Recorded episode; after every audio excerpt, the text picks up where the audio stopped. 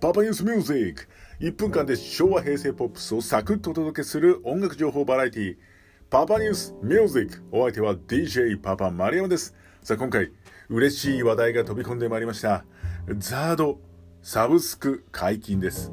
ザードの永遠のスタンダードナンバー全曲全389曲がサブスクで解禁されます。なんとデビュー30周年に嬉しいお知らせですよね。これは楽しみです。389曲。9月15日から配信スタートしています。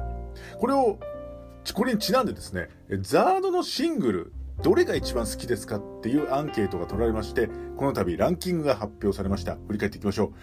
第3位、ケシ Don't You See そして第2位、ケシ揺れる思い。そして栄えある第1位は、心を開いてです。いや、もう言ってるそばから頭の中でね、再生されていきますよね。されてますよね。